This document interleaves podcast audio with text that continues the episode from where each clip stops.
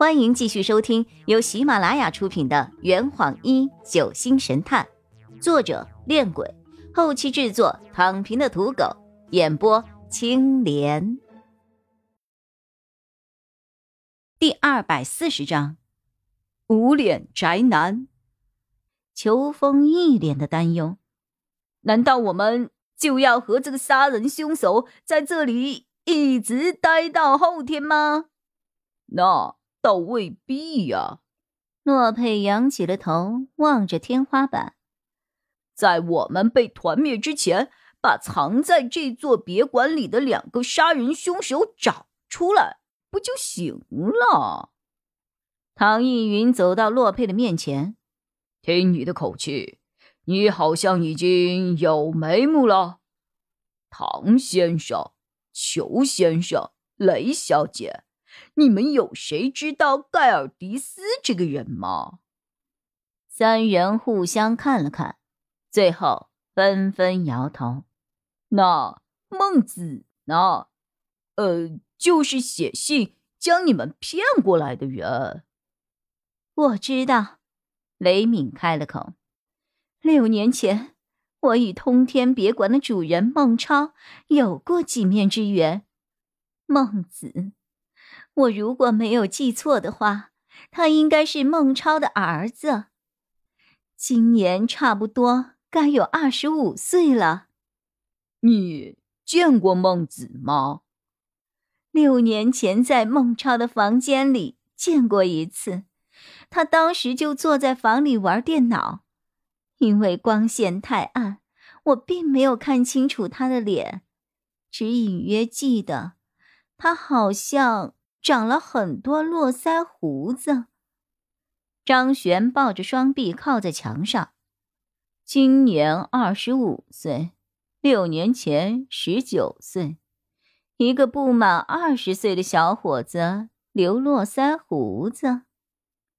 啊，对了，还有一个事情，当时我看房间里好暗，就想帮着他把窗帘拉开。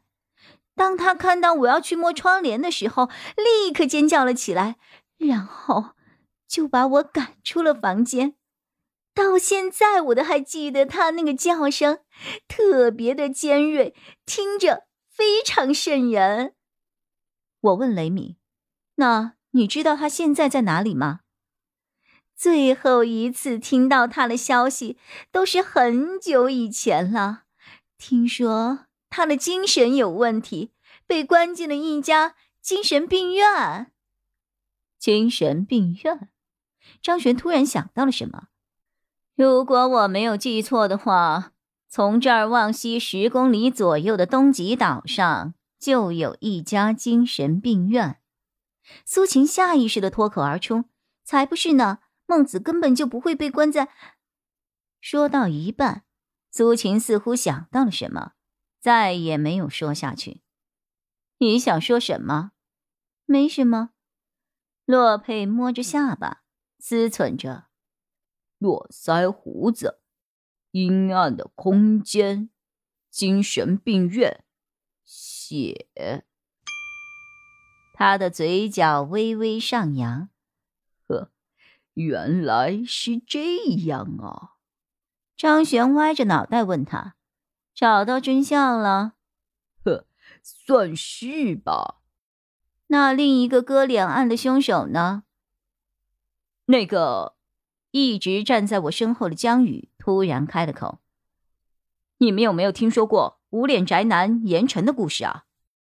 大伙儿面面相觑，最后还是洛佩开了口：“我听过，但记不得时间了。”无脸宅男严晨嫌弃自己的相貌丑陋，于是拿着刀将所有嘲笑过他长得丑的人都给砍死了，最后还割了他们的脸皮挂在了商店的门口。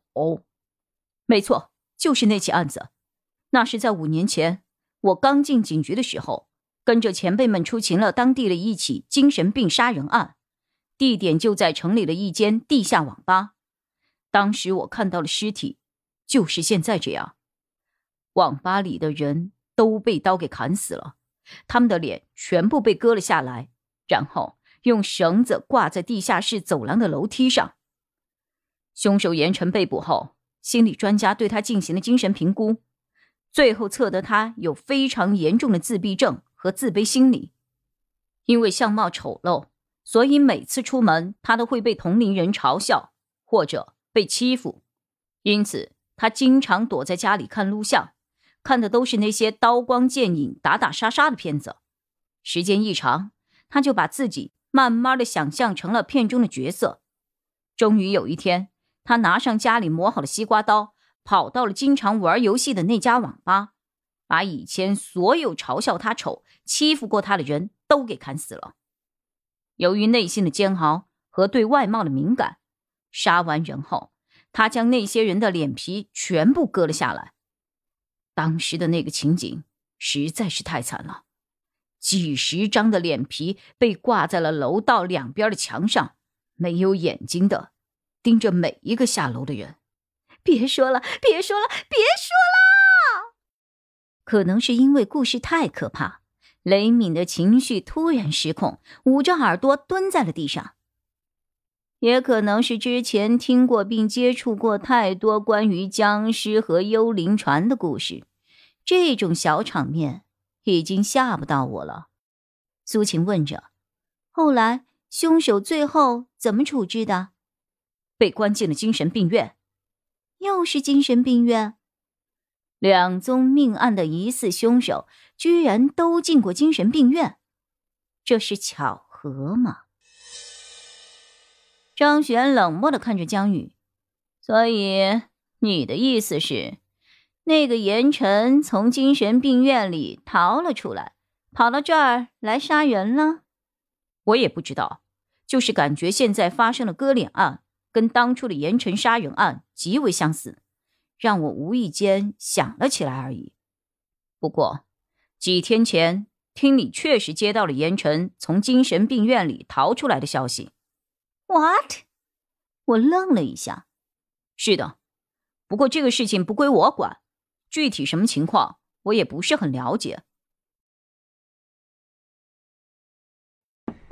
这坛已经喝完了，你猜出凶手是谁了吗？啊，老板，拿酒来。呃呃，更多精彩，请关注。青莲得不得？